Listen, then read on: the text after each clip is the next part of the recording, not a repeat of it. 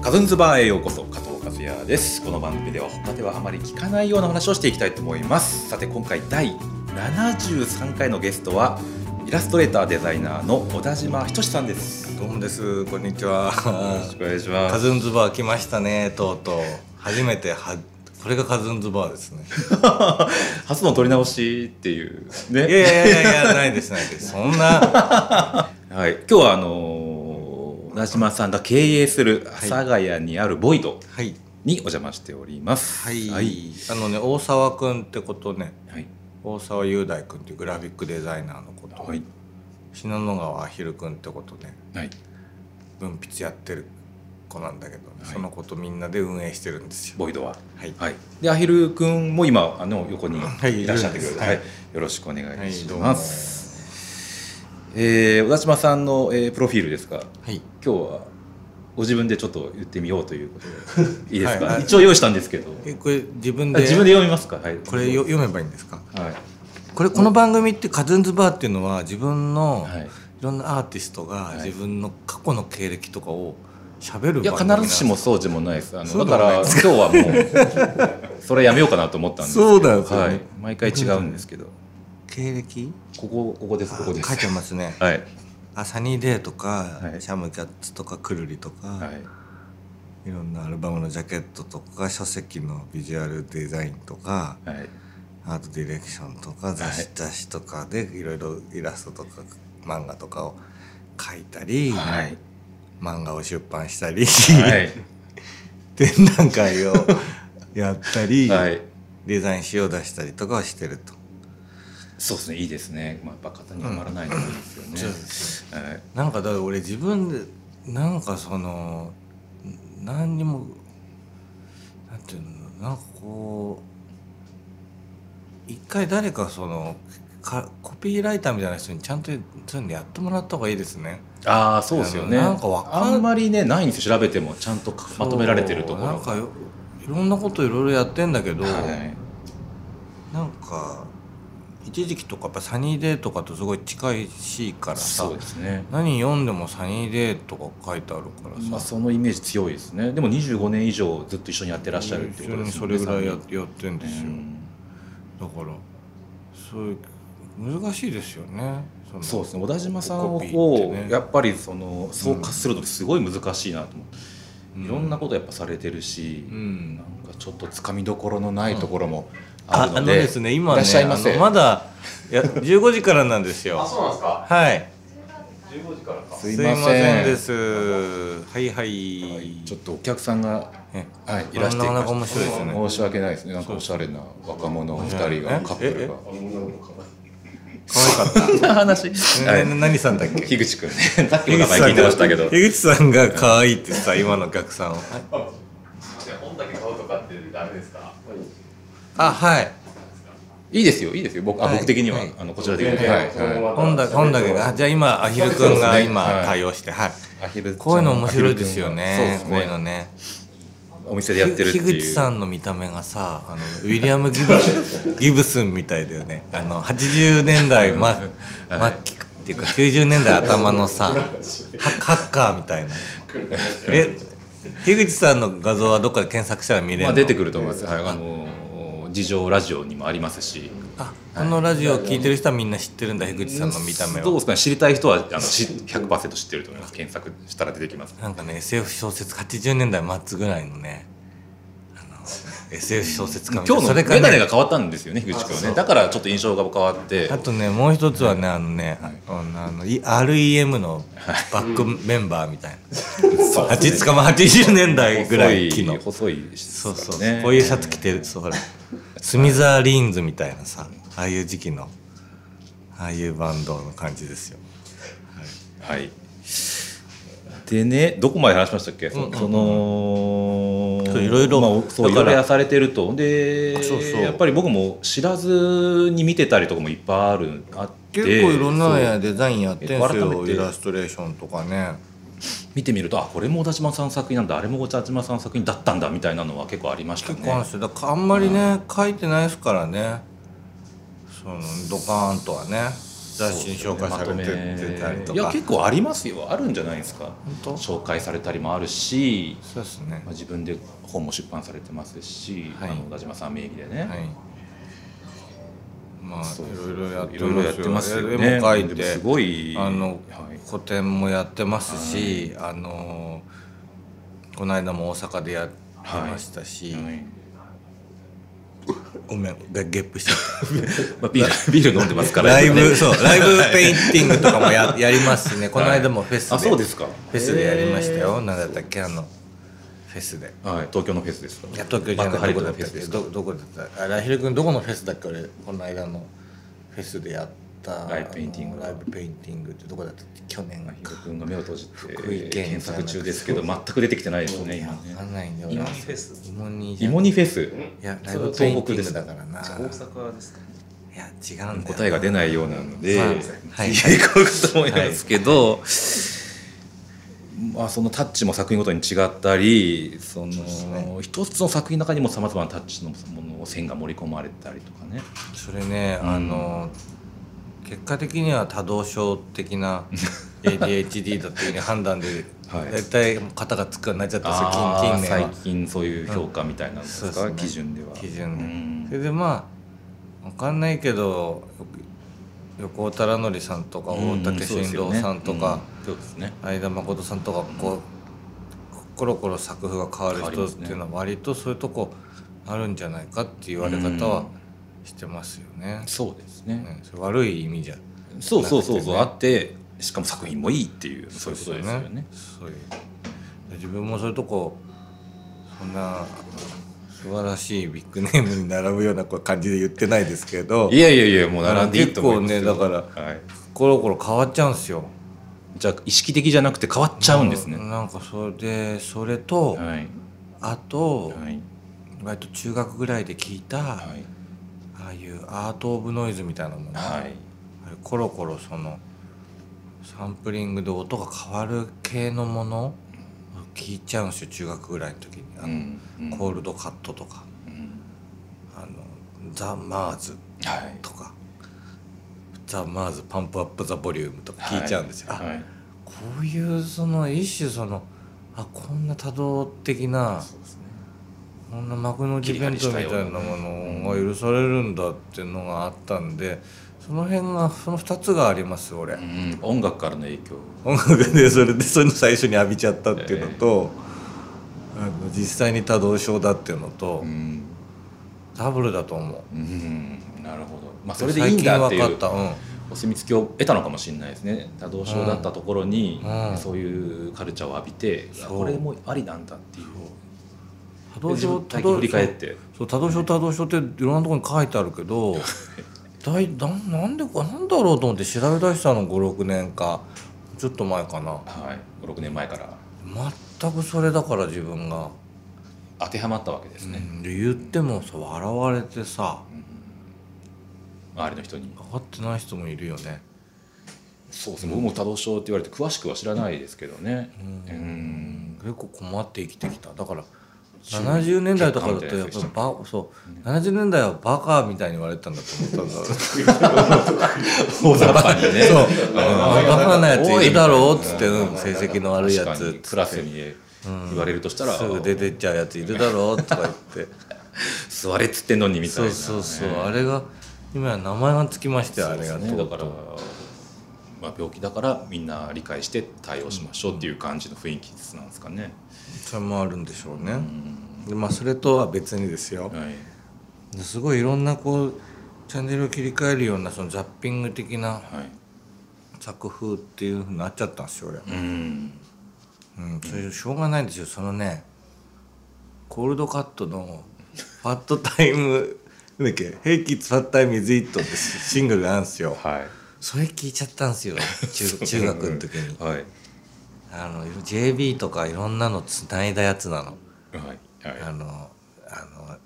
サップリングですねそうあのスティービー・ワンダーとかはいはいあのなんかむか50年40年代のなんかそういう曲とかなんかラジオの曲みたいなやつとかつないだりしてあこんなとんでもねえなと思ってはいそれがあるんですよね俺人生いやでもそのいろいろある作風とかタッチがすごくいいなと思うんですよね、だから普通の人じゃなんすかできないっていうかうんうんだからそのいわゆるその時はまだそういうのアシッドハウスって言ってたんですけど、い自分でやいや世の中世の中的にあ音楽今の話ですね今またその時が経つとアシッドハウスって分類って変わっちゃうんですけどその時まだそういうのコールドカットアシッドハウスって言ってたあこの辺のイギリス産のハウスみたいなのを聞いたのが割とでかいんですよ 全然角角さんの答えを金のけて俺勝手に自分の説明だけをしてるんですけどね、ー好きなものをね、はいはい好きなそれの影響があるからなるほど多動症的にいろんな作風になっちゃってるんだってことをずっと人に言いたいんだけど、はい、じゃあああいう機会ができてよかったいう機会があってよかった、ちょいちょいラジオ出ると必ずそういうマーズとかはいあのボム・ザ・ベースとかあの辺かけるんですよそういうこと伝えたくて、はいはいうん、でも言葉足らずだったんですかね今まではかけてはいたけ足どらずっていうかねあの辺のサンプラーを使った音声物とかをいっぱい入れ込んだ、あのダンスミュージックハウスみたいなのって結構短いんですよ期間がすぐその後また別の話になっちゃうじゃん90年代入るともっとグルービーになってったりとか、はいその頃の時期その時期ってことですねはいすぐなあくな変っわりかそう移り変わりが早かったですよね移り変わりがう早ん早かった、楽器の進化とかもすごいやどんどん安価そうですねな安くなったりとかして、特にサンプラーがどんどん安くなるんですよ、うんそうそうそうそ赤いねう高いのその前はイミュレーターですよね僕が聞いたのは多分イミュレーターの最初のイミュレーターっていくらぐらいですかね100万とか60万とかわかんないけど買えるみたいな価格なんだよね買えないんだけどさ、その辺のを聞いたんだと思うペットショップボーイズとか、みんなイミュレーターっぽかった、うんそのさんのあの SFX とか、あの辺の感じですよだから結局46にして7によくか7にしてね振思うり返ると、うんあの辺のサンプリングの最初の音楽あの辺が大好きなんですようんなるほどなんでそれをただそうでそのトイレでトイレ言ってるだけみたいななんかそうなのかなとか思ってくると時が経つとさ音楽とかってこうなんていうのこうより鮮明にそのジャンルとかレコードってもまのあ、が、ね時期時間が経つと後でこう整理されるってそうそういうのはありますよねその時は分かんなそうく焦点が合てってくるんですよ、うん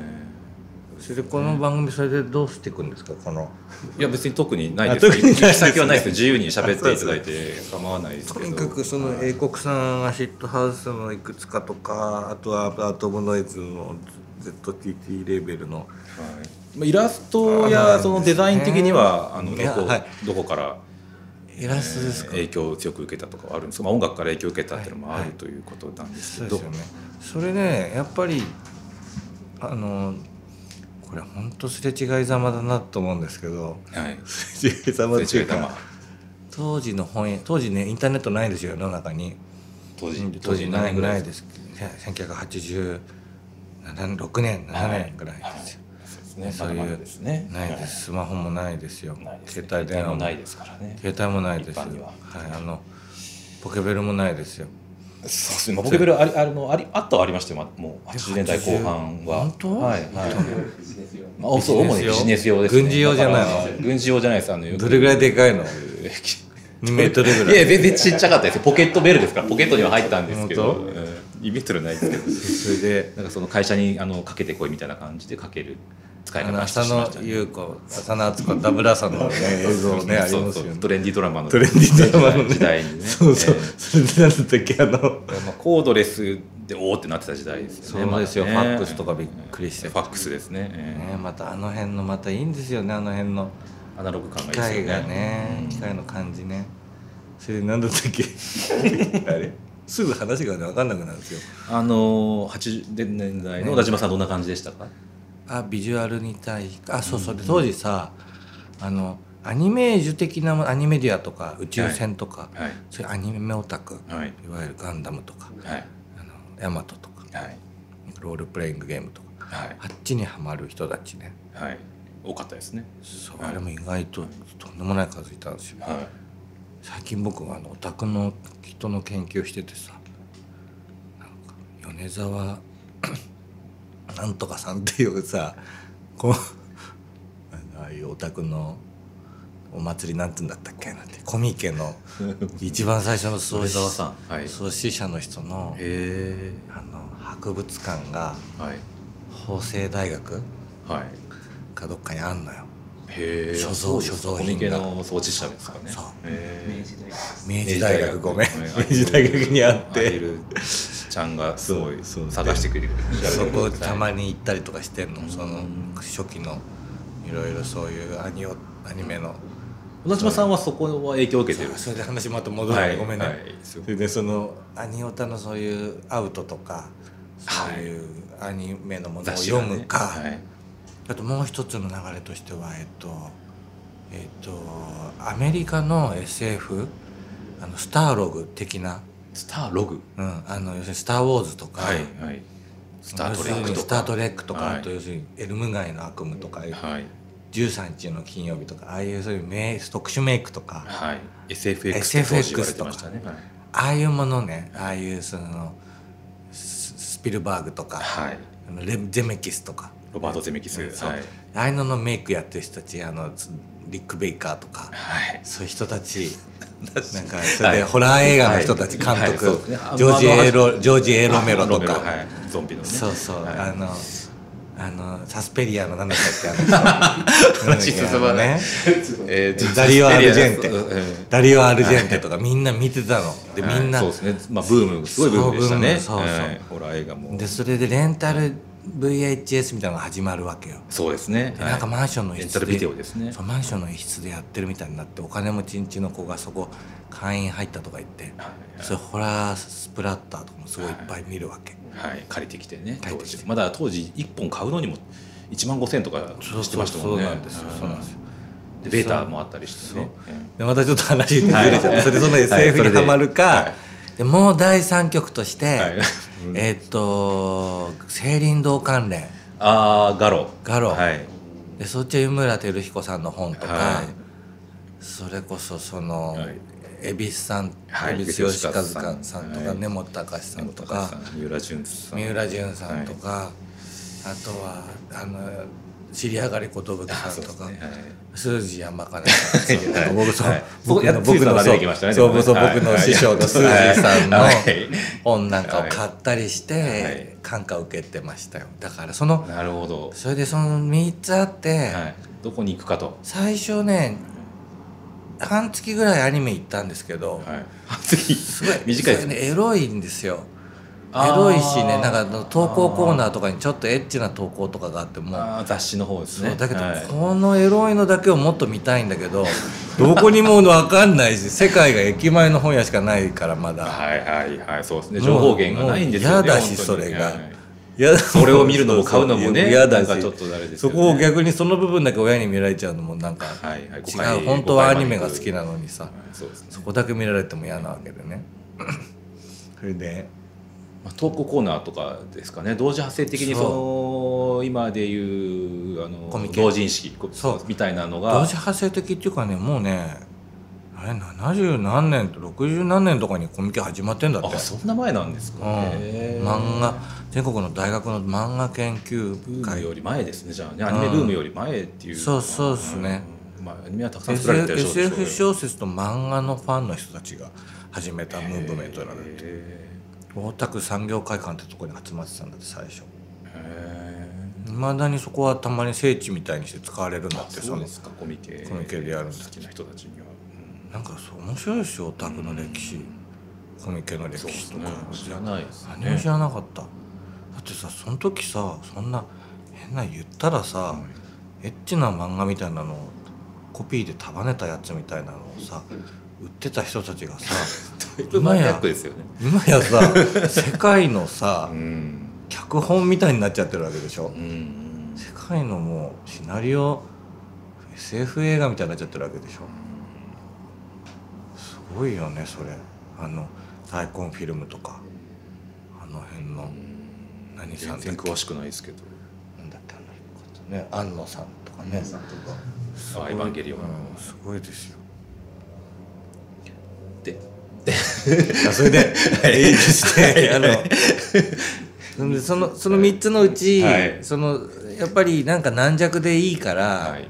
そっちのサブカルの方青林堂の方、はい高宝島バウみたいな、はいはいそうですねそっちの方にはまったんですよ、はい、いやこの、まあ、今クリエイターとか言われてる僕ら世代の人たち多いですよね、それが多分おそらくそうでしょ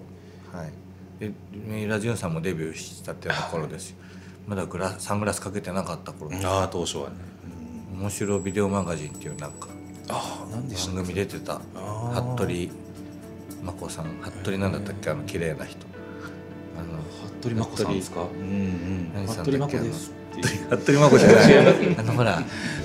なんだっけあの「リダ太郎」とか出てる大阪の番組なんでしたっけあの餃子のファクトリーリダ太郎のあの大阪のなにわのなにわのあの相談する探偵「探偵ナイ探偵ナイトトスクープの司会の女性あの綺麗なああへえ岡部真理だ服部じゃな いわ岡部真理、はい僕はマリさん岡部真理さんとか出てる、へ面白ビデオマガジン、はい多分名前間違ってなか見ってるとた思いますそけどれにはい三浦淳さん出てましたよ、なんかその辺の番組いっぱい見てました伊藤聖子さんとか、え伊藤聖子さん川勝正也明さんとか、はナンシー関さんとか、岡崎京子さんとか、その辺が小学校高学年から中学ぐらい、どっぷりですもにゃんことか頂点あと和むの頂点が そうですねじゃあ頂点からうん次にしましょうかねはい